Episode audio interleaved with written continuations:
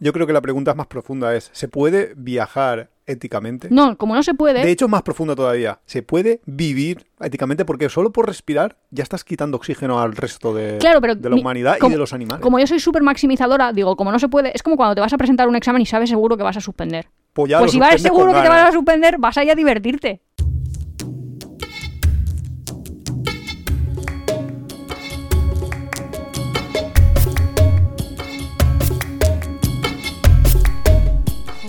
Hola, bienvenidos. Somos Iván y Nuria, esto es Tiempo de Viajes y es el capítulo 2 de la tercera temporada. Esta vez sí que lo has dicho bien. No, no, me he parado ahí ya, en A plan pensarlo. 3, 2, 2, 3. Iván, ¿qué nos traes esta, esta nueva Pues- temporada y en este nuevo capítulo? Pues hoy vamos a estrenar la sección de noticias y es que hay una noticia que me ha parecido tan interesante, me parece que vamos a, a- primero a empezar con las otras noticias y la dejamos para el final y hablamos un poco sobre el tema de la gentrificación, que es eh, un tema de muy ligado al turismo, muy ligado a la ética de Ya, y tiene corte social, ¿no? y que tiene un corte social y que es importante mm, porque las, eh, las ciudades ahora Entonces, ¿nos mismo- metemos ya o no? No, no, vamos a, a las noticias.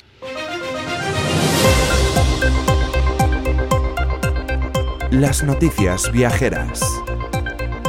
Quinto centenario de la primera vuelta al mundo de Juan Sebastián Elcano. Pues sí, el pasado 6 de septiembre fue el quinto centenario de la histórica Vuelta al Mundo, que fue la primera vez que alguien cogió un barquito y empezó a ir pi, pi, pi, pi, pi, pi, pi, y dio la vuelta entera al mundo. O sea, salió de un en dirección eh, oeste en este caso y llegó por dirección este.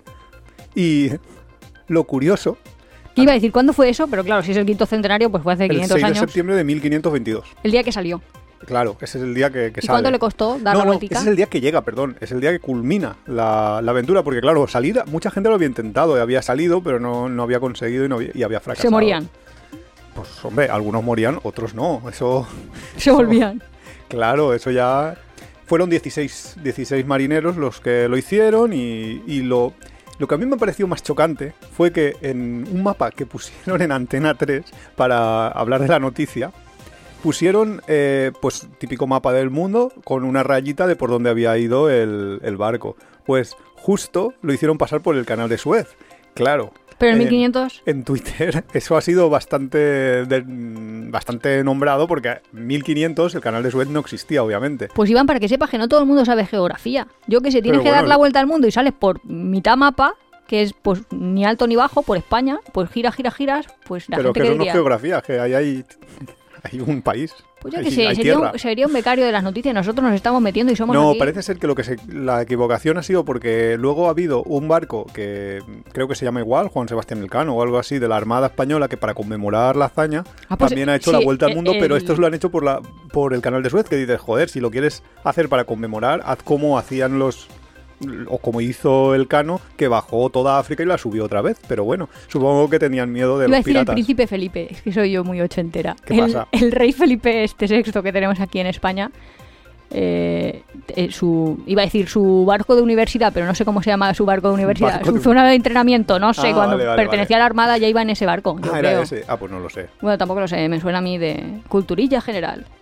Pero entonces, ¿qué, qué te parece El dar la vuelta al mundo en barco muy bonito. No, que pero dar. realmente lo que estaba comentando Iván es que no puedes ir por el canal de Panamá. Bueno, ahora sí que puedes ir porque para eso ya lo han hecho. Es que, es que eso es otra de las bromas que hacían en Twitter y sobre todo el- creo que la mejor era una de Arturo Pérez Reverte que dijo que todo esto lo había conseguido el Cano gracias al avanzado sistema de GPS que tenía por aquel momento el- la gente esta. Pero bueno, es que, claro, Hombre, los sistemas de navegación del 1500, que sería ahí como mirar una estrellas, las estrellitas y, y poco mapas- más. Y el, ya, bueno, pero el ma- mapa mapas no estaría. existían, claro, decir. Y luego, ¿cómo se llama? bueno, es que te voy a decir existir existían mapas, lo que pasa es que no eran detallados. no Cabo eran- de Hornos, pero es que igual se llama Sí, de otra Cabo manera. de Hornos por allí abajo de, de- Ah, vale. de América, sí. Pues nosotros yo me acuerdo que tuvimos una experiencia, o- Religiosa. hombre, religiosa no, pero cuando teníamos que pasar para ver los fiordos chilenos, o sea, nosotros hicimos un poquito esa parte de, bueno, vamos a rodear, bueno, nosotros, ¿sabes? Que nosotros éramos ahí... Ni que tú fueras con. no era ni de, la tripula- ni de la tripulación, yo estaba ahí de, de turista un millón. Pero sí que vas por Argentina y vuelves por Chile. Quiero decir que, vamos, que vas a Sudamérica por el sur. Y cuando vas a llegar ahí al Cabo de Hornos y tal, claro, pues tienes que pasar del Atlántico al Pacífico. Y si vosotros ya habéis visto, los que sean españoles, porque los que sean sudamericanos, pues lo entenderán. Pero si ya estás en Tarifa, ya tienes ahí como un montón de vientos cuando pasas del Mediterráneo al Atlántico, pues os podéis imaginar cómo es pasar del Atlántico al Pacífico. Entonces, Una fiesta. Sí, estás tú ahí en el barquito felizmente, pues yo que sé, escuchando música, jugando al ajedrez, jugando a las cartas, lo que quieras, y de pronto va toda la tripulación y te empieza a dar ahí biodraminas o yo que sé, pastillas para dormir y pastillas para, Para mareo, bueno, antieméticos, para. ¿vale? Para que no vomites. Y tú, no, no, si yo estoy bien, si yo estoy bien aquí, Sí, hasta estamos empieza la todos muy fiesta. bien. En serio, no sé si habéis visto la película de Titanic. Cuando hay unos abuelitos en Titanic que cuando creen que se van a morir ya directamente se van a la cama y a abrazarse diciendo, bueno, pues aquí, aquí nos morimos y hasta aquí ha llegado nuestra historia de amor. Pues Iván y yo básicamente reprodujimos... Hombre, a ver, lo nuestro eran literas. Y yo me acuerdo que yo cuando llegamos a las literas, yo pensé, ¡buah, qué exagerados son! ¿Para qué son estas correas? Sí, sí. Entonces sí. lo entendimos, ¿para qué eran las correas? Para atarte ahí, porque es que caías de la cama si, si no ibas con... Y esto, barcos que están súper acostumbrados a hacerlo, tripulaciones súper acostumbradas a hacerlo. O sea, la primera vez, los estos del Cano y toda esa tripulación, eso debió de ser una fiesta, ¿eh? Además, o sea, es de muy pronto interesante. cambiar de océano debe ser... Además es muy interesante. Mm, Me acuerdo yo que, no sé cuántos años, pero hace bastantes años, trajeron aquí a Alicante uno de los, una réplica del barco, pero era eh, eh, una réplica idéntica. Y era alucinante lo pequeñitos que son esos barquitos. De y hecho- nosotros vamos en un barco gigantesco y ya te mareas, ya te... Pero es que con una ca- Sí, es que- cascarilla de esas... ¿Ves? Eso es un capítulo que tenemos que hacer de cosas que aprendí en EGB y luego no entendía hasta que no he ido Hasta que viajando. no lo... lo- lo- Claro, como ellos lo hacen con madera, pues claro, tampoco tienes ahí como voy a empezar a cortar secuoyas ahí para tener barcos gigantescos. Claro, es que Entonces no- todo es mucho más pequeño que tú te lo imaginas en tu cabeza. Y porque realmente la ingeniería no estaba suficientemente avanzada en aquel momento. Y otra de las cosas que hemos aprendido en los viajes, cuando estuvimos en Estocolmo, pues que ahí hay un hostel que supongo que lo hemos comentado, que es un barco y es el Sí, hostel sí, sí, del ayuntamiento y tal, que es ahí como es un un barco John pirata. Hostel, sí, en plan barco. Muy chulo, ¿eh? Muy recomendable. Pues una de las cosas es allí en ese país que ya no te sabría decir cuál es el país de Estocolmo, Suecia, Madre mía. que ahí enfrente tiene la casa de Pippi Landström, por si a alguien les ap- le apetece hacer esa excursión también es chula. Bueno, pues la cosa, que ahí tienen barcos de los vikingos, porque claro, para ellos eso era como, vamos, tienen museos y, bueno, que para ellos estaba muy presente en su que- vida. que sí, y han que- tenido que hacer réplicas a 1,4. Quiero decir que... Claro, porque no cabían, porque los vikingos eran Y realmente porque ahora los noruegos y los suecos y todos Son estos grandes, sí. son súper altos, que seguro que si vais viajando por ahí veis de pronto ahí señoras que miden casi dos metros que dice esta mujer de qué se alimenta, o sea, son gigantescas. Bueno, yo es que parezco la, la hermana pequeña. Bueno, pero a ti te pasó lo contrario cuando fuiste a India. Que, Ah, sí, sí, sí, Que tú eras más grande mía, que los que hombres los allí, que todo. muchos hombres. Que decía, ostras. Sí, pero que quiero decir que sí que los barcos son realmente pequeños y que sí que sería toda una experiencia. Eso sí que eran ve- aventureros, aventureros. Hombre, claro, eso sí que era aventura. Y por cierto, ya para terminar, eh, muy, muy interesante si vais al pueblo natal del Cano, que no sé si lo hemos comentado, pero nosotros estuvimos el año pasado, ¿fue? Sí, ¿no? Cuando estuvimos en el País Vasco.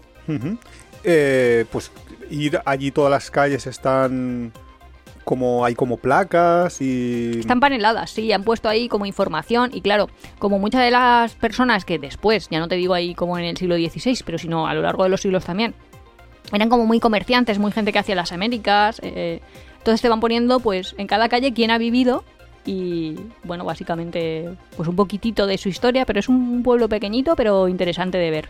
exacto. Está por ahí que- por ¿Cómo? que está por ahí donde el Flitch de Zumaya y todas esas cosas. El Flitch. No sé cómo se llama.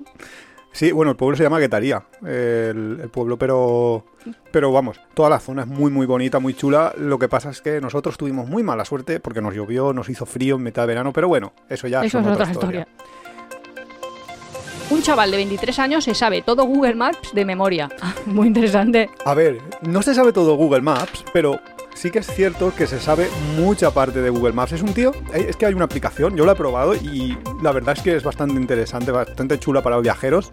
Mm, Pero básicamente lo que tú haces es, te enseñan una imagen de Google Maps y tú te puedes mover con la imagen y te dan un determinado tiempo con varias imágenes de estas. Ah, se sabe de memoria significa yo le enseño una callecita y me dice, Exacto. esa calle está en Sí. el sur de... Sí, tú en el mapa de... ¿En serio? Claro, tú te, te dejan ahí suelto en Google Street View, eh, o sea, tú estás como caminando por esa calle y tienes un mapa del mundo y tú tienes que hacer clic en el mapa del mundo donde crees que, que está. Y entonces él calcula la distancia a la que te has ido, o sea, si, si te has acercado mucho o si te has quedado muy lejos del lugar y te da una puntuación. Entonces, por ejemplo, si te enseñan algo súper mega fácil. Yo he jugado este juego La y- Torre Eiffel, súper fácil. y claro, hay una, una de estos que son eh, monumentos o lugares como de interés. Ahí yo casi, casi siempre sacaba muy, muy buena nota. Por eso te, te mo- te enseñan la Torre Eiffel, pues tú ya sabes colocarla en el mapa. Eh, te muestran los templos de Bagán, pues a lo mejor es un poco más complicado porque puedes confundir con otros templos, pero suele ser bastante intuitivo. Pero por lo menos aciertas el país. pero tú sabes, o sea, a ver si Pero es que este tío, A mí, yo sé, a ver, veo una imagen de los templos de Bagán y Hmm. sé dónde están, o sea, sé que son los templos de Bagán, pero en el mapa me pone Bagán en un letrero. claro, claro, bueno, Ah, tú, tú vale. puedes ir acercando porque tú sabes que los templos de Más o Bagán menos por Asia. Claro, están en Myanmar. Hombre, ya, sí. Primero que están en Myanmar y luego puedes acercarte desde Myanmar ah, vale, más vale, o que no menos tengo que sabes, saber de memoria dónde está la sabes que están como en el centro tirando hacia el nordoeste, pues por ahí. Entonces empiezas a buscar un poco los templos y te pone templo de Bagan, pues tú ahí le haces clic, ¿vale? Pues este tío no, este tío juega con la versión completamente aleatoria, es decir, te muestran una calle de, imagínate, Sydney y él adivina que eso es Sydney. ¿Cómo lo adivina? O sea, yo le pongo casa de mi abuela y sabe dónde vivía. A ver, yo he leído la noticia un poco y lo que dice es que, bueno, este es un tío de TikTok que tiene ahí un millón de seguidores, tal. Este tío lo que dice es que no solo te fijas en la calle, te fijas a lo mejor en qué color están pintadas las líneas. Por ejemplo, si son amarillas, te vas un poco más hacia el Reino Unido, que son donde suelen pintarlas. Te fijas Si en la, en matrícula, al- izquierda, tal. algún letrero de, alguna, de algún anuncio o algo. Y entonces, pues vas adivinando un poco el, el lugar. Y entonces te acercas más o te acercas menos. Y, y encima, este tío no es el mejor. Dicen que hay algunos que son muchísimo mejores que, que son brutales. Que es que es alucinante de cómo pueden. Y además, en segundo. ¿Cómo se llama ese juego? O sea, Se llama. GeoGuessr. ¿Geo qué? Sí, se escribe Geo, de, como de tierra.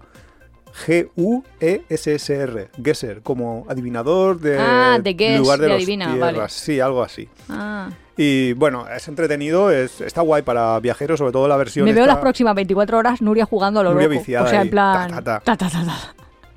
Sobre todo la versión de, de como de lugares eh, turísticos o lugares de interés es muy interesante porque es más fácil, en realidad, que la otra. Pero bueno, todo es, es interesante. Pues me parece una cosa, eso, pues para jugar y para... Remarcable, ¿no? Y luego puedes elegir tú. O sea, como para Hay el espíritu países. viajero. Ah, eso también está muy decir, chulo. Solo España, solo no sé qué, eso hay. Eh, Eso me gusta porque cuando siempre decimos que un viaje se vive cuando lo viajas, pero también cuando lo planeas, pues a lo mejor si no has ido, ahí jugar un rato, no tanto como para que te quite como las ganas de ir o te quite mucho la sorpresa, pero debe ser muy chulo. Ahora tenemos ahí amigos, a lo mejor sudamericanos, que están, por ejemplo, los de Nomadarte y más gente, están en Islandia, pues seguro que les gusta, les hubiera gustado jugar a eso, para ver luego si es como se imaginaban o no. o no. Porque a veces te imaginas una cosa y luego no es tal cual como te lo habías imaginado. Y eso que te dan muchas pistas. Quiero decir, por ejemplo, Tailandia, que lo hemos comentado. Tú cuando estás viendo Tailandia, en todas las películas en las que sale Tailandia, no sé, se ven como todos estos hilos de la luz y... Ya, que a lo mejor no te fijas luego en lo malo. tu cerebro como que lo Borra, ha borrado. borra, y luego cuando malo. llegas allí te llama, te llama muchísimo la atención. Sí. Luego vuelves a ver la película y dices, pero si eso estaba. O sea, ¿por qué no me daba cuenta yo de Ya, esos pequeños detalles? El super tifón Namandol azota a Japón y obliga a evacuar a 9 millones de personas. Pues nada, un tifón es una aventura, es no solo están en, en- ahora está en Japón, pero también tenemos tifones ahora mismo en México, en la parte del Pacífico y en la República Dominicana ya están muertos. O sea que cuidadito con los Cuenta tifones. ¿Qué, qué, qué es exactamente un tifón? ¿Cómo es se como diferencia de una tormenta? brutal, Eso iba a decir. Es como una tormenta muy grande que viene desde el mar y se mete en... eh, bueno, normalmente yo cuando los dos tifones que he vivido es, han sido que vienen desde el mar y se meten en la tierra arrasando a saco. Es como una tormenta, como mucho viento. No, pero que a mí no me lo cuentes que yo he vivido un tifón, pero que, que no sabía muy bien qué decía Ya, Wikipedia como- que es tifón, más Me- o menos. Pues no lo sé. ¿Qué, será un tifón? Según la Wikipedia, pero te lo busco. Pero quiero decir que no sé si es... No eso, no sé si es tormenta o hay una diferencia un con... ciclón tropical maduro. Ah, vale, es como Eso un es lo que super lo ciclón. define. ¿Y un Sí. ciclón qué es? Como Pues un... ciclón tropical en meteorología se usa para referirse al sistema tormentoso caracterizado por una circulación cerrada alrededor de un centro de bajas presiones que produce fuertes vientos y abundantes lluvias. Vale, Fuertes la vientos cosa... y lluvia. Es eso lo que... un grill de estos que no sé cómo se llama, porque cuando pasa solo aire, solo aire, ¿cómo se Mm, llama? Que hay veces... A eso. Mm. ¿Se llaman huracanes? Que pasan huracán. ahí en Estados Unidos generalmente. Sí, ya sé lo que dice. Sí, huracán. huracán. ah, vale, vale, vale. Y tiene que ser como huracán con tormenta. Sí, básicamente un tifón es huracán con tormenta. Para... Bueno, aquí no dice nada de que haya un huracán, ¿eh? Pero bueno, dice Bueno, pero la- tormenta, vientos y lluvia. Pero Pero, bueno. todo el viento alrededor de una zona de bajas presiones. Yo la que viví contigo, el tifón que viví contigo en Taiwán, eh, pues básicamente fue una cosa como una tormenta fuerte que te decían que estuvieras en casa por precaución, porque tenías que ir un poco, porque caían ramas de árboles. A ver, tenías que estar en casa por precaución y tenías que estar en casa porque bicicletas. sí, lo- los scooters pasaban ahí como Rápido, como rápido. Y Sí, sin- como sin rápido y sin gente. y sin- sin Nosotros piloto, queríamos ir al Convini, que es la tiendecita de enfrente. Bueno, queríamos ir y íbamos, porque claro, en el que tifón- estaba abierta en mitad del Claro, te dicen, no salgas de casa y nosotros, ah, vale, vamos a comprar Coca-Colas y vamos a comprar papas o vamos a lo que sea. Y nos, nos fuimos y toda la gente, ¿pero por qué habéis salido? ¿Por qué no sé qué? Y nosotros, joder, pues si no pasa nada, si está literalmente a 30 metros de donde yo estoy. Y en serio, empezaron a pasar las motos, como los dibujos animados, que, que las ves ahí. Y el otro que yo viví fue un poco más fuerte, que es el de Australia. Eh, ese estaba yo en la vuelta al mundo sin Nuria. Y el problema fue que se cortaron todas las comunicaciones, todas las carreteras, se cort- o sea, todo, todo, todo, todo lo que el, el tifón cruzó, se cortó. Y bueno, pues. O sea, que pueden haber Pueden haber tifones distintas fuerzas. que no tengan que no tengan inundaciones. Sí, claro, claro. Y sí, por- según esto es fuer- fuertes lluvias y, y vientos. Fuertes, fuertes o más fuertes o menos fuertes. Claro, lo que pasa es que, pues, si hay muchas cosas, como en Japón, por ejemplo, que es lo que estaba diciendo, que si ahora de pronto pues deja de ir el tren, pues deja de tal, pues empieza a molestar a más Problemitas. gente. México registra un terremoto de magnitud Esto fuerte. 7.4, atención, en el aniversario de los devastadores sismos de 1985 y de 2017. Es Esto lo hemos vivido loco. dos veces, sí. Sí, esto es 19 de septiembre, fue Eso 19 de septiembre. Lo contamos, pero vuélvelo a contar porque es brutal. Pues a ver, ¿qué es lo que pasó? Primera noticia, 19 de septiembre de 1985 hubo un gran terremoto en México que causó un montón de muertos. Sí. Yo me acuerdo porque allí en el Pleistoceno iba yo a EGB y fue, teníamos que elegir eh, de trabajo de clase un... Un, tema, de actualidad, ¿no? Sí, un tema de actualidad. Y entonces mi trabajo, que yo hice ahí la exposición en la clase, ahí referente niña Nurieta de 10 años, pues elegí el terremoto de México. Y nada, buscábamos noticias básicamente pues en distintos medios y salió en todos los medios, ¿vale? Como lo contaban en la televisión, como lo contaban en los periódicos, con una línea editorial, con otra, tal, tal, tal, tal, cosa que no sé si ahora hacen los niños de 10 años, pero nosotros lo hacíamos. Hacías ahí tu postercito, tu tal, y lo contabas. Y ya te llamaba un montón la atención. ¿Qué es lo que pasó? Pues que hu- hubieron un montón de muertos, mm, gente que perdió las casas, vamos, un 7,4 de escala Reiter, o sea, bastante devastador. Vale. Entonces, a partir de entonces, los mexicanos que dijeron, ostra, nos ha pillado desprevenidos, hemos tenido un terremoto en una zona muy poblada. Habrá que hacer simulacros. Claro, habrá que, sí, habrá que enseñar a la población qué hacer en caso de que hayan terremotos. Vale, y hacían un simulacro. Entonces se le ocurrió la feliz idea de que para hacer un simulacro lo mejor era hacerlo el día de festejar o de conmemorar Bueno, ese día. Esa no es una mala idea. Es, No, pues, entonces así- todos los 19 de septiembre te hacen el simulacro de terremoto. Y hacen el simulacro de terremoto y la gente pues sí que sabe, pues lo típico que no sé si aquí no sabemos a lo mejor mucho, pues que tienes que estar en una zona, que no te vaya a caer nada sobre la cabeza, que esté despejado, o sea, que no te metas ahí bajo de un mueble que se te pueda caer, bla, bla, tal. ¿Qué es lo que pasó? Que hubo el siguiente terremoto y Exacto. también fue el 19 de septiembre de esa vez el año 2017. Y fue un terremoto muy fuerte que también causó daños y también causó muertes. El, un 19 de septiembre. ¿Qué es lo que pasaba? Que a nosotros eso nos lo contaron en un tour que hicimos en México. Pues que la población creía Ya, que cuando sonaron que las el- alarmas terremoto, eran las alarmas simulación.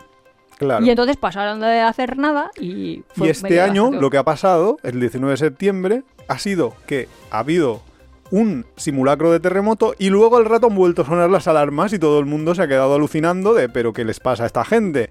Pues es que había un 7,4 que afortunadamente esta vez no ha causado daños ni, ni No, muertes. do- dos muertes, ¿no? O habían ¿Ah, sí? dos desaparecidos, al Ah, menos. pues o no sé. quizá tengas una noticia un poco más, más fresca que la mía. No, En la- no lo sé. en- cuando yo la he leído, también es cierto que esta noticia mía es de- del día 20.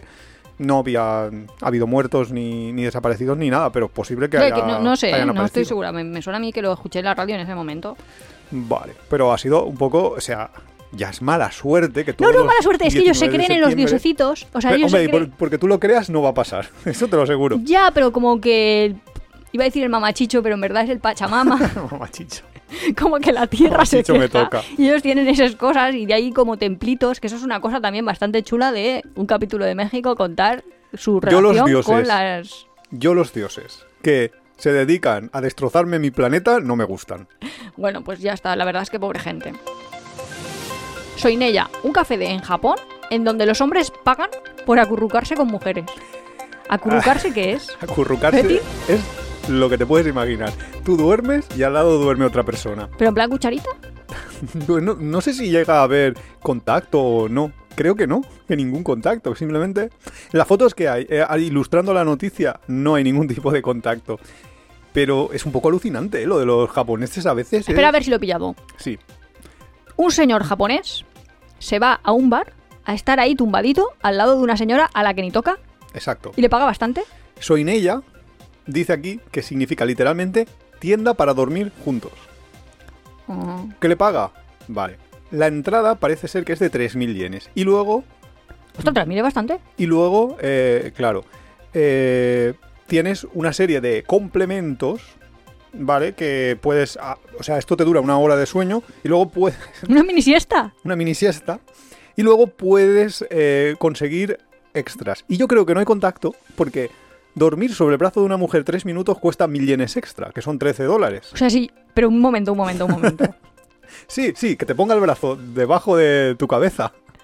Pero en un autobús Pagas la mil. gente no, no te duerme así. Quiero decir, eso es gratis en un autobús, porque tú haces así, te haces el dormido, porque anda que a mí no se me han acostado gente ahí encima de... mm, La gente te va durmiendo encima, Nuria. Pero si eso le pasa a todo el mundo, creo que tú estás en el tren y estás así, la gente se te va colocando así, que dices, "Mm, por favor, un poquito de espacio vital. Eso le pasa a todo el mundo. Una palmadita en la espalda al cliente, tres minutos. Una palmadita, me imagino que son así Así como, un una- abracitito, sí, un poco... Mil yenes más.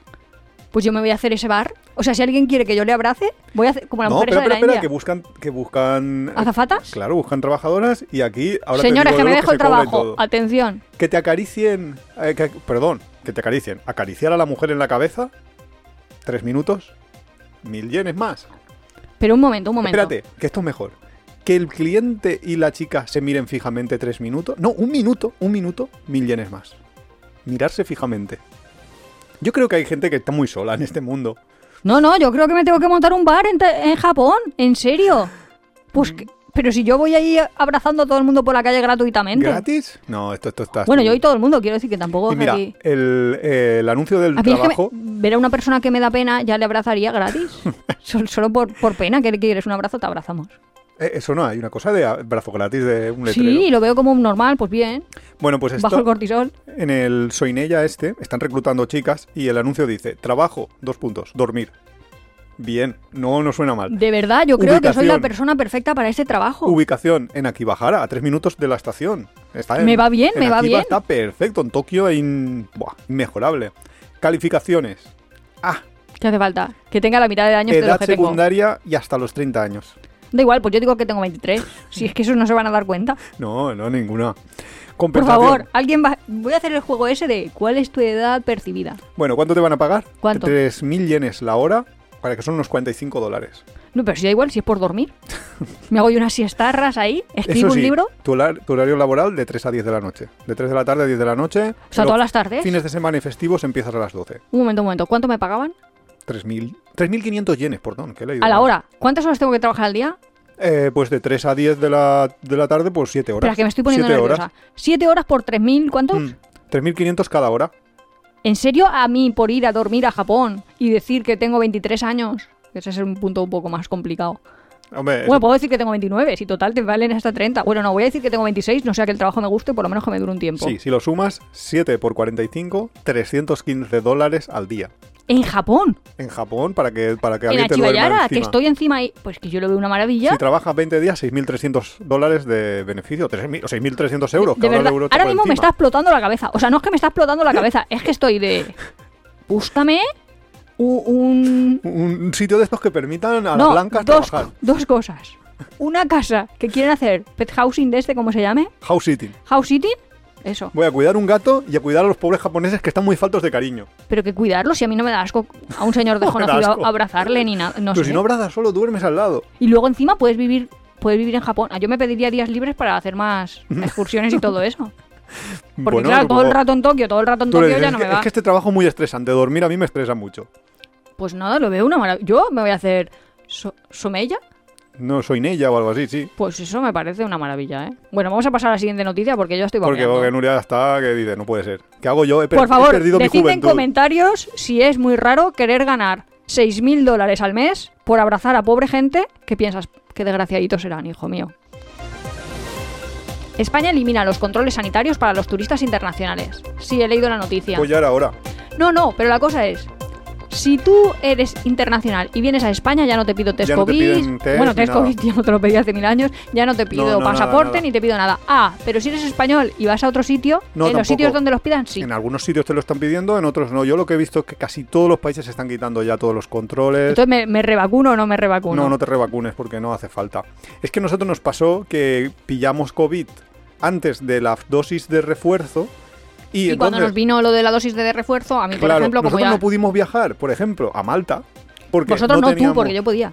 Bueno, tú sí, la verdad es que tú te quedaba todavía un poco porque estabas... Pero bueno, da igual, el caso, que no pudimos viajar a Malta porque había que meterse la dosis y yo había tenido COVID en menos de un mes antes, entonces era un poco estúpido. Pero bueno, el caso que ahora ya podríamos viajar a Malta. Malta, por ejemplo, ya ha quitado también los controles. Ah, pues mira. pues en Europa en general se puede viajar ya sin ningún tipo de, de- de limitación. Yo creo que de Adiós, aquí al COVID. verano que viene ya está todo, todo completamente abierto. Ah, pues eso lo que hace para todos los viajeros es que ya tenemos como más libertad para buscar vuelos, ¿no? Sí, Vuelos para verano. ¿no? Que parece que no, pero ya estamos pero en ya, hay ganas. Pues arranca la venta de viajes del Imserso con una oferta de 816.029 plazas. Las 29 Las últimas 29, son las mejores. Están bien Las guardadas. 816.000, pues no sé, ¿qué quieres que te comente de esta noticia? Pues nada, el Sí. inserso para los que no son españoles son los viajes de los jubilados, que en España tenemos una cosa que el otro día, bueno, el otro día no, eh, en el camping en Francia preguntamos a una chica si eso existía allí en Francia y nos dijo que no, que no, yo pensaba que más o menos existiría en todos los países, pero no, parece ser que, que no. Son los viajes, viajes pagados, Subvencionados. a los edad, jubilados, sí. que les sale súper barato viajar. Pues nada, que si estáis en esa, en- ya jubilados, en esa edad tan Oye, o tenéis padres, tíos, pues cuñados, decirle que, que- que se pillen ya las plazas, hombre, que ya están.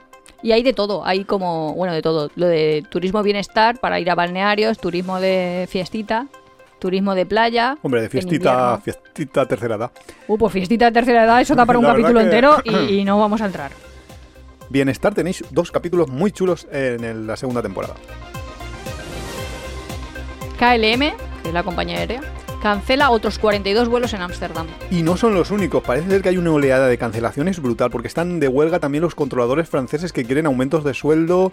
Justo te iba a decir eso de, pero no hemos dicho ninguna noticia de cómo te van a afectar las huelgas de los controladores Hay aéreos. Yo he visto ese vídeo. Sí, y en Ryanair también han tenido todo el verano. Todo el verano están de huelgas en Ryanair. La verdad es que los controladores controlan, ¿eh? Pero esos son pilotos en, en Ryanair y EasyJet. Eh, Están todos... Es que los controladores dicen, ¿cómo vamos a vivir bien con 5.000 dólares, con 5.000 euros al, al mes en Francia? Yo seguro que lo he contado, mi ser". padre quería que yo fuera controlador aéreo. Pero Sí, es que ¿eh? mi, mi forma de... Creo que No, mi forma no de podía ser. mm, actuar ante situaciones estresantes, por así decirlo, De afrontar y el encontrar... estrés. Sí, creo que es mejor abrazar a la gente Trabajos de dormir. que, de pronto me entren ganas de lanzar una copa, o sea, y romper un- una pared.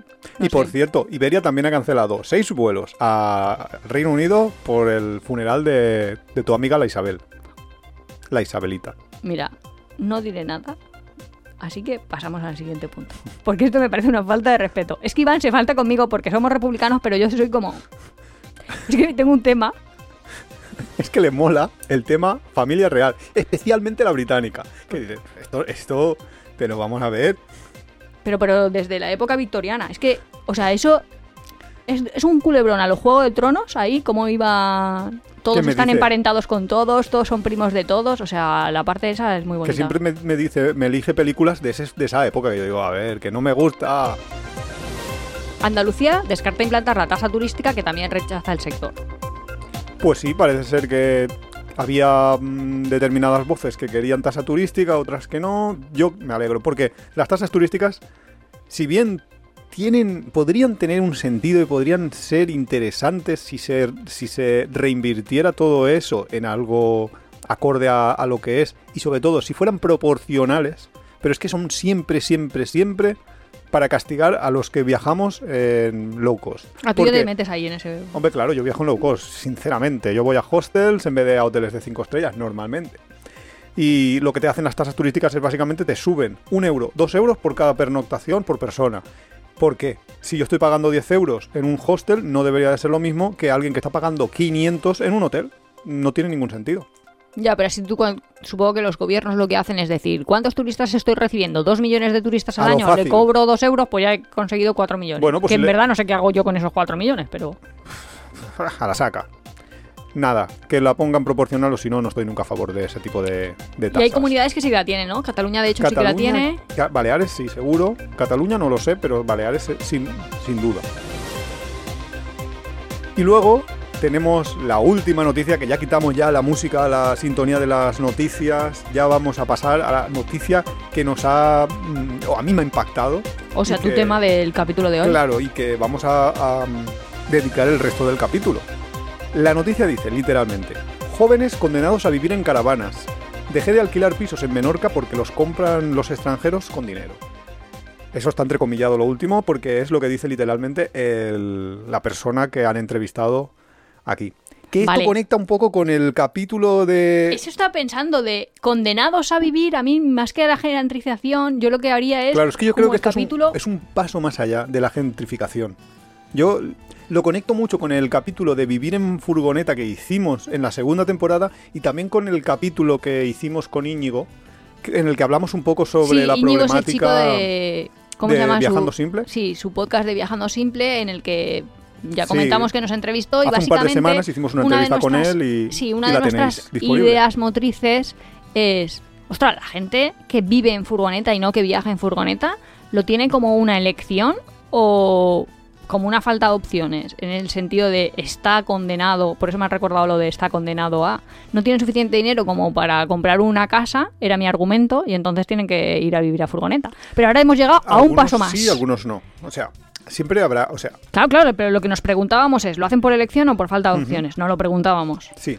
Y cuando decíamos falta de opciones, mi idea era no tienen suficientes recursos como para poder comprar una casa. Pero es que ahora vamos un paso más. Es o lo que nos dice esta noticia es no tienen suficientes recursos como Para para, poder, poder alquilar. alquilar. una casa. Que dices, ostras, Sí. y se puede alquilar todos lo sabemos, en un montón de circunstancias. Por si alguien nos está escuchando desde Sudamérica o otras localizaciones, eh, aquí en el Estado español mucha gente alquila toda una propiedad, pero también hay como pisos de estudiantes que son compartidos o Habitación, sí. Sí, eh, habitaciones, trabajadores que comparten pisos, o sea que no hace falta como alquilar Todo entero. todo el bloque. Claro, yo he hecho el ejercicio de irme a una conocida web de información inmobiliaria y he mirado a ver cuáles eran los precios en Menorca, porque están diciendo esto. Y sí que es verdad que encuentras cosas a precios que dices, bueno, pues no es tan caro, pero hay una... O sea, no es tan caro, pero es caro. No, depende del salario que tengas porque 600 euros, 650 euros es No, bastante... Es bastante cuando a lo mejor trabajas en un, en un bar o eres dependiente de una tienda y te están pagando 1.200, que significa el 50% de tu, de tu salario se va en el alquiler. ¿Pero estás hablando de Aparte una habitación o de un alquiler? de un alquiler, de un alquiler. De, en habitaciones supongo que será más barato, eso sí que no lo he mirado.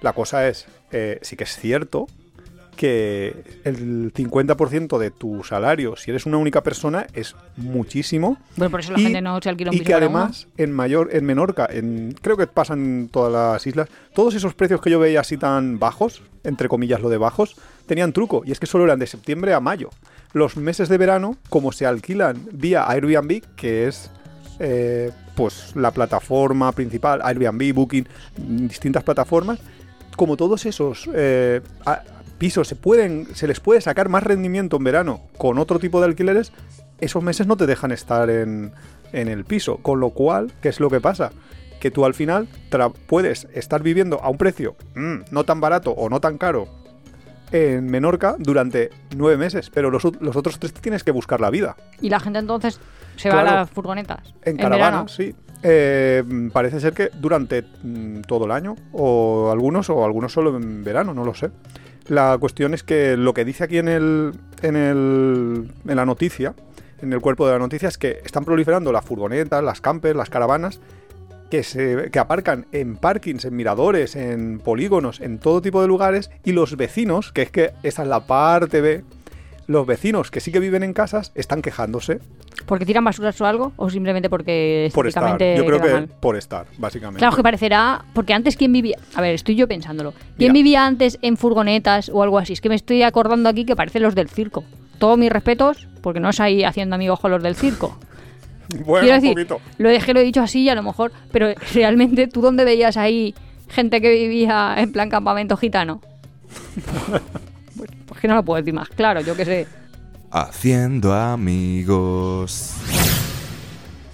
Pues lo que es. dicen, mira, literalmente dicen, esto ha motivado las quejas de los vecinos y propietarios ante la administración por la mala imagen, entre comillados, o sea, es lo que se están quejando, y los problemas derivados de los residuos. O sea, que dan mala imagen para los vecinos y luego parece ser que dicen que tiran basura. Que habría que verlo. Que, que yo sí que es cierto que he visto en algunas zonas con furgonetas y gente joven que, que había basura. O sea, seamos sinceros. Nosotros eh, tenemos nuestra camper, nos encanta el mundo camper, nos encanta ir en la camper, pero siendo sinceros, algunas veces sois muy guarros, señores que tenéis camper, porque ¿qué os Yo cuesta que- coger la basura y tirarla en un contenedor? Bueno, eso ya da para otro, porque luego también yo a veces pienso, pero tío, ¿cómo hacen una bolsa de basura en un día? Si yo para, yo hago ahí una, o sea, una bolsa con un tetrabric de leche, el espacio que me queda en el tetrabric de leche me dura a mí cuatro días hasta que se me lle- llena eso de recursos, no sé tampoco cómo lo hacen, pero bueno. Lo que está pasando en Mallorca, y que es lo que pasa en todas las Islas Baleares, Esto es Menorca, ¿eh? Pero bueno, Ah. estamos hablando de Menorca, no claro, Mallorca. más pequeño todavía. Más pequeño todavía, más caro. Claro, e- es justo eso, que hay más gente que la visita que casas que existen. En verano. De hecho, en verano y en todo. Porque en invierno no, en invierno hecho, no. Mira, yo te voy a decir desde lo que conozco. Los médicos cuando hacen su examen MIR ahora han puesto un plus para residentes para cuando van a Baleares, porque tienen hospitales grandes en formación que se estaban dando cuenta de que no tenían residentes. O sea, la gente no quiere ir ahí, ¿por qué? Porque se gastaba lo que tú dices, porcentajes muy altos solo en la propia supervivencia, porque al final tienes que tener una casa, no Claro. puede vivir Con lo que mola en el fondo las islas. y eso que Mallorca es una isla grande. muchísimo. Que quiero decir que acaba teniendo una ciudadcita, que tiene varios pueblos grandes. Sí. Menorca, que me lo imagino yo casi parque natural. No, no, ¿No? Nunca he ido a Menorca, eso no es más. Formentera. Si es que me lo imagino yo como una isla griega, ¿sabes? No sé por qué. Bueno, es más grande. Bueno, habrá islas griegas de todos los tamaños. Sí, pero una de las pequeñas. Bueno, el Es que a caso. Menorca no hemos ido, ¿eh? Claro, pero si es que es muy difícil ir, porque Ya. hay pocas casas. Es muy caro. Tampoco es que el barco desde la península sea una cosa ahí como súper accesible. Es muy caro. Sí, es que es muy caro. Es que tienes que coger dos barcos para ir. De uno no llega. Es muy caro. Es muy caro. No, pero sí que en el ejercicio este que yo he hecho un poco, también he mirado los precios de compra de las viviendas y no son tan caras. Entonces, ¿qué es lo que está pasando? No, pero es que no puedes comprarla. Estamos hablando de que el perfil que dice aquí de los jóvenes que están viviendo en caravanas son de 25 a 35 años y eh, en- con esa edad, a lo mejor pagar 100.000 euros que vale una casa de pueblo con dos, tres habitaciones. Pero es que a lo mejor está lejos, En ¿eh? Mahón, en la isla todo, todo está cerca. Eh, no, no la puedes llegar a pagar porque no te dan un crédito para que lo puedas pagar. Es que ese es el problema. Entonces, claro, ¿qué les pasa? Porque se van a vivir a tiendas de campaña incluso eh, durante las épocas de verano. Porque durante Pero invierno, momento, más o menos. Es que yo no me lo acabo de explicar, porque si tú trabajas, si tú eres un trabajador y vives en una tienda de campaña, yo es que me imagino en plan a lo Viña Rock, Es que en- lo, pero hablábamos, grande, que la gente ahí no ni se ducha ni nada, va de vez en cuando a la playa, se baña y ya está. ¿o lo hablábamos en el capítulo de, de vivir en camper. Que pasaba en Estados Unidos que ahora les dejan en los parkings de las universidades, en los parkings de los centros grandes de trabajo, les dejan dormir y vivir allí porque es imposible comprar vivienda. Pues esto es un poco lo mismo. Mira, Cristian, de 29 años, que es de Barcelona, dice que lleva cuatro años viviendo en Menorca y uno lleva ya en la autocaravana. Dice, ha sido la opción más barata que encontré para no tener que pagar 700-800 euros al mes por un piso precario. Aunque si pudiera alquilar algo por un precio razonable y en buenas condiciones, lo haría. O sea, son ese tipo de casos. Otro dice, los últimos pisos que alquilé los tuve que abandonar a toda prisa porque fueron vendidos a extranjeros con más dinero en una clara violación de contrato. En uno de ellos llegué a vivir en una tienda de campaña en el salón por la cantidad de cucarachas que había. O sea, ¿Eh? no es que sean pisos Maravillosos. maravillosos y estás pagando un dineral por ellos. ¿Y entonces qué podemos hacer nosotros como viajeros? Que ahí es donde Pues entra aquí el entra debate. el tema de la ética, eh, que es eh, la gentrificación y la masificación. Yo es que no tengo claro cuál es mi postura, porque como tengo como Ya, el ángel y el es- diablo, es que quiero decir. es difícil. Entiendo que si los extranjeros empiezan a comprar casas en una determinada zona, pues aumentan mucho los precios y se produce lo de la gentrificación esta que no sé ni decir, que es que los locales Son son, expulsados expulsados. directamente. Pero luego soy la primera que digo, yo me voy a jubilar y me voy a comprar una casa en Bali. Señores balineses, mm, Claro, pero por I'm ejemplo, so sorry, ¿sabes? si tú quieres comprarte una casa en Bali... De hecho, yo no tengo una casa en Bali porque empezaron a haber problemas con los volcanes y empecé a pensar, uy, uy, uy, espérate, espérate, Sí, que a lo mejor... en cualquier caso, si tú quieres una casa en Bali o quieres una casa en muchos de esos países, salvo en el que es más fácil que es Camboya, de todos los países del sudeste asiático, eh, ya que el 51% te tiene que pertenecer a un local. te ponen muchísimas trabas. Tienes que comprar una vivienda de un determinado nivel muy cara para poder conseguir que te la vendan o que te dejen la, la residencia. Y incluso así, gente como Javierzo, que vemos que está en China, casado con una china, viviendo en China, con un hijo que ha nacido en China, Una hija.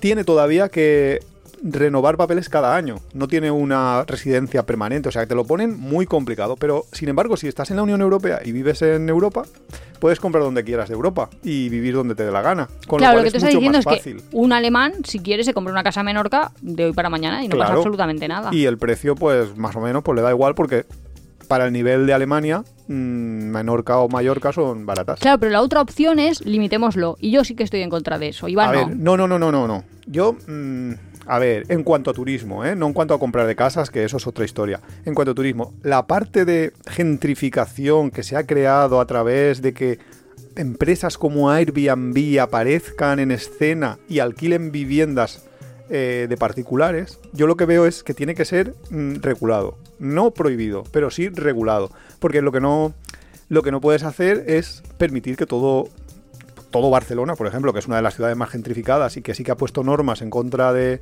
de los alquileres de Airbnb o, o turísticos, toda la ciudad pueda ser vivienda vacacional. Pero es que si Eso fuera toda, bajaría el precio. Eh, No bajaría el precio porque hay maneras de controlarlo, porque las empresas, porque si todo reside en una empresa que es Airbnb, Airbnb te va a controlar los precios.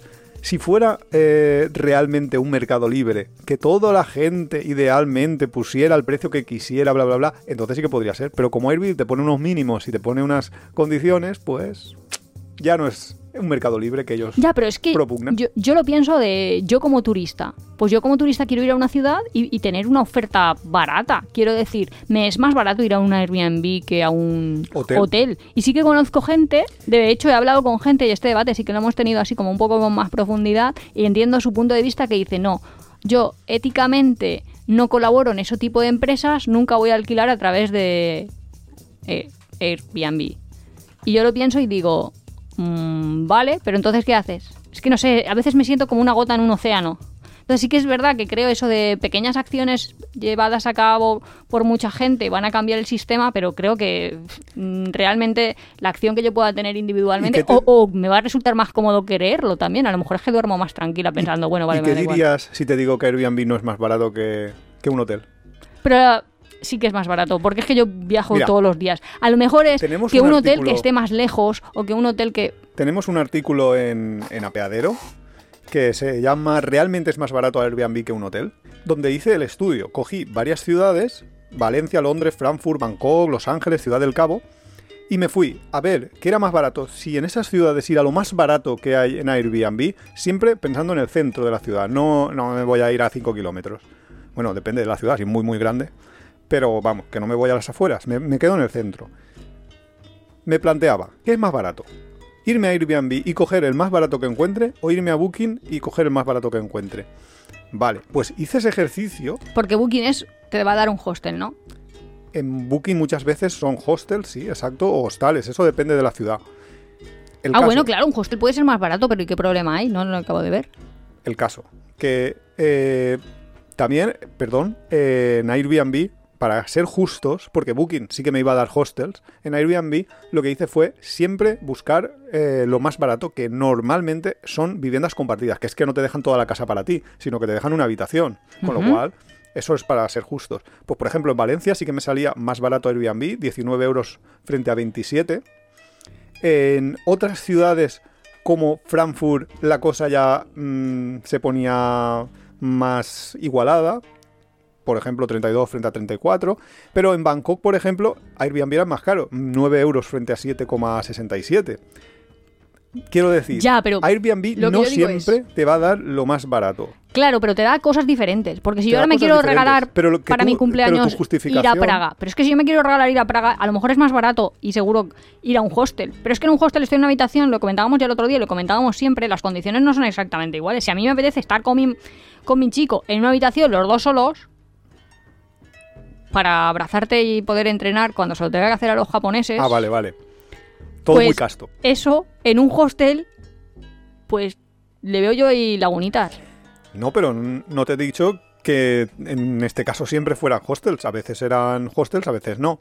La conclusión es que ese argumento de que el Airbnb ha bajado los precios de los alojamientos es falso, rotundamente falso, porque Airbnb es cierto que cuando empezó era muchísimo más barato que los hoteles, pero era el gancho. No, y ahora, también. mismo, Vete a Barcelona a una casa alquilada por Airbnb para una pareja o vete a un, hot- a un hotel. Bueno. Es que vete ahora, mira. es- está hecho el ejercicio. Puedo hacerlo, pero me iba a costar un rato entrar en las webs y demás. Pero el caso, que yo, mi impresión es que Airbnb ha subido los precios ya hasta igualarse con los hoteles. No tienes una ventaja en cuanto a economía respecto a los hoteles. De hecho, casi Entonces, nunca vale, nosotros, va- nosotros siempre buscamos el- el alojamiento más barato y muy pocas veces nosotros vamos vía Airbnb. En Budapest fuimos el año pasado, mm, pero Bueno, pero porque nosotros somos un tipo de viajeros que valoramos la opción de un hostel, pero es que hay muchísima gente que no quiere un hostel. Es que yo no me veo a unos padres. Pero es que fuimos con Airbnb a un hostel. O sea, es que, es que los hostels están también en Airbnb ya. Es no, que vale, es- bien. Pero son que yo no alojamientos me veo compartidos. un padre en un hotel, en un job hostel. Es que no me lo veo. A ver, sinceramente, sí que es más barato cuando eres una familia y vas cinco o seis personas y quieres una vivienda completa para ti. Entonces sí que es más barato. Pero. pero si yo lo que quiero entrar es el tema ético.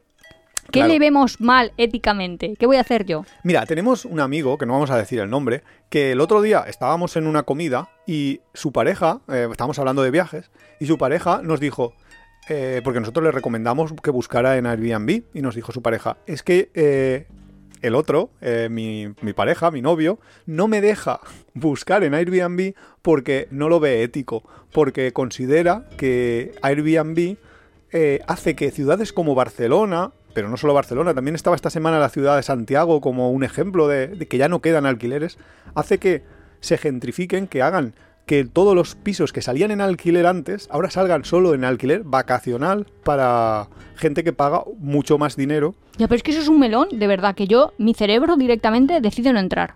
O sea, si yo digo, todas mis acciones como viajero quiero que sean éticamente no reprobables. Realmente no podría viajar a bajo coste. Tendría que cambiar mi forma de viajar. Ni alto coste, y como, quizás.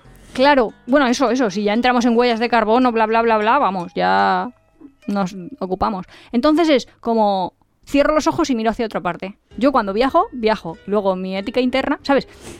yo tengo un amigo que dice, yo es que intento vivir de la misma forma, o sea, vivo tal como pienso. Y yo digo, yo, pues yo no. Yo vivo como a mí me interesa y pienso como creo que ese era un mundo ideal, pero como... ¿Sabes? Es como que las reglas del juego las marca el mundo y luego mis reglas del mundo ideal son las mías propias. A lo mejor es que directamente la ética tengo vida, una moral súper... Pero así es como duermo tranquila. ¿Sabes? De, como no soy capaz, pero es que yo no soy capaz. Y yo me he dado cuenta que yo no puedo cambiar las reglas del juego, yo no puedo cambiar cómo es el mundo. Entonces, ¿qué es lo que voy a hacer? Barcelona, sí que es verdad, si mi... En serio, mi bisabuela tenía una casa que luego era de mi abuelo, porque encima era hijo único, que si nosotros hubiéramos tenido, es que tenía un jardincito en un almelar y un prese. Quiero decir, que tenía un melocotonero y un... Bueno, vamos, que le daba para tener dos árboles en el mini jardín o no sé qué. Y eran mega pobres, y lo tenían. Ahora eso es imposible. Bueno, de hecho es que la, la casa sigue estando, pero quiero decir que hemos desplazado gente de sus propias viviendas porque ahora no se lo pueden permitir. Claro. Pero, ¿y, y cuál es la opción? Yo como viajero, ¿qué tengo que hacer entonces? ¿Irme Claro. a Mataró? No, no, no, no. Sí, sí, no, no te, yo estoy haciendo un poco de abogado del diablo, porque sí que es cierto. A ver, que hay un problema ético es sin duda cierto. Que se pueda solucionar, que como viajeros individuales podamos hacer algo, mm, lo veo más complicado. Pero sí que es cierto que hay un problema ético ahí que quizás hay que planteárselo. Hay que plantearse en algún momento. eh, pues el, el amigo este nuestro decía, Airbnb no. Pero es que Booking también está metiendo. Y, y un hotel, si fuera un hotel, es que aunque pague particulares. 250 euros, imagínate que digo, vale, no me voy a preocupar, el presupuesto no es un factor limitante. ¿Existe una forma de viajar éticamente? Esa es mi pregunta, de ya que voy a romper las normas, pues, pues ya que delinco, a lo grande, no lo sé. Hombre, Sin delinquir, ¿eh? O sea, entiéndase como metafórico. de- delinquir con tu- contra tu conciencia. digamos. Sí, quiero decir, romper una norma, pues ya que la voy a romper, ya que no lo voy a hacer bien, pues Hombre, es a que- hacerlo mal, lo hago como más me convenga. Es que claro, hay dos extremos. Uno, el quiero ser eh, el más purista, eh, la persona más ética, eh, etcétera. Entonces, voy a viajar, pues, huella de carbono cero. No sé cómo. Muy bien, porque si viajas en avión, pues pues le vas a dejar huella de montas tú carbono. la plaquita sola. No sé, tendrás que plantar no sé cuántos árboles para luego compensarla, no sé. Tendrá que ser vía compensación, porque directamente es que, a no ser que vayas andando, lo tienes jodido. Vale, ese es el extremo. ¿Y que, dónde duermes cuando llegas a Barcelona? ¿En una tienda de campaña? Oye, pero en una No tienda sé de campaña no molestaré a los vecinos. Claro, es no que los vecinos, a... los vecinos te van a molestar también. Es que. Entonces, ¿qué haces? Me voy a un hotel. Me voy a un hotel que. Un hotel que me cuesta un pastizal, 250 euros, que decía Nuria. Entonces, ¿qué pasa? ¿Que solo van a poder viajar los ricos? No, pero los ricos tampoco viajan a, a coste cero. No, claro que no, claro que no. Es- es- esa es la cuestión. Que, que el tema es, por una parte, si eres, o sea, el radical de ecologismo, mm, no, no quiero dejar huella, bla, bla, bla, te lleva a la antidemocratización, a no va a poder viajar todo el mundo, va a poder viajar solo quien tenga dinero suficiente como para plantar los árboles esos para compensar la huella de carbono, em, poderse pagar el superhotel que no molesta a los vecinos y que a la vez eh, ya está hecho y que no tiene que, que, mm, quitar plazas de alquiler para los vecinos, es muy complicado. Y yo creo que ahí lo que tienen es que regular los gobiernos. No, no puede ser que le pidan a los individuos, Eso a nosotros, a los yo- viajeros, yo que el- seamos los que solucionemos un problema que han causado ellos.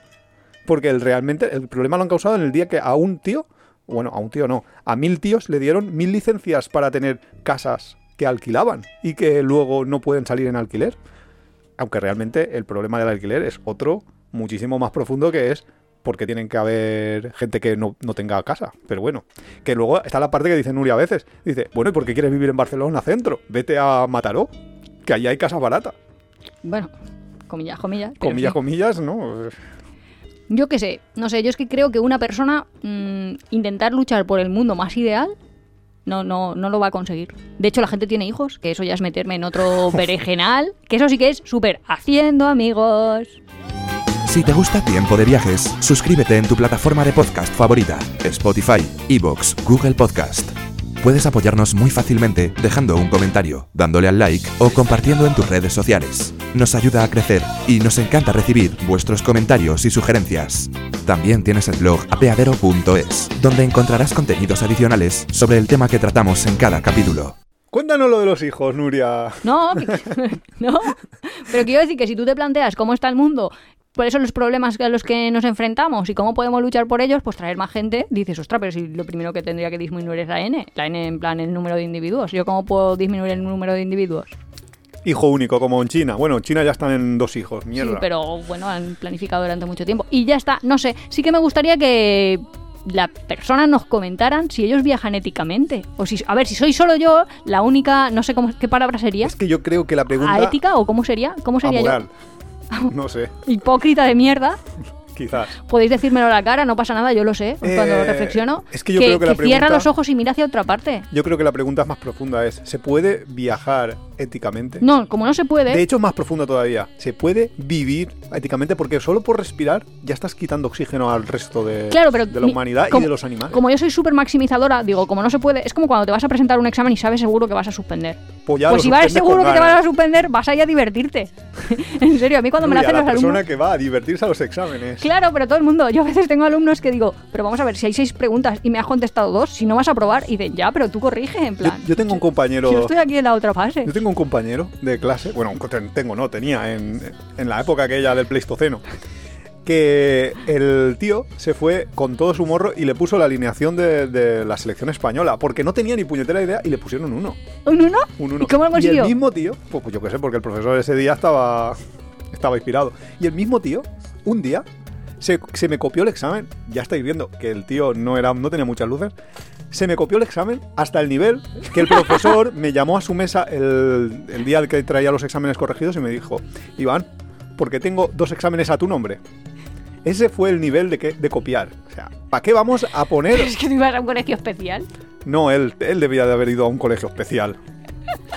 No, no, sí, la no, no sé, que- me siento un poco mal a veces cuando digo estas cosas, porque estas cosas yo creo que todo el mundo las piensa y hace ahí sus reflexiones. Es que es muy pero nadie lo dice. Na- nadie lo dice, nadie dice, mira, a mí me paso por el forro que esto sea un país del tercer mundo y que yo los esté explotando y que esté pagando aquí a un camarero, pobre Hombre, hombre, una 20 vez te lo echaron en cara.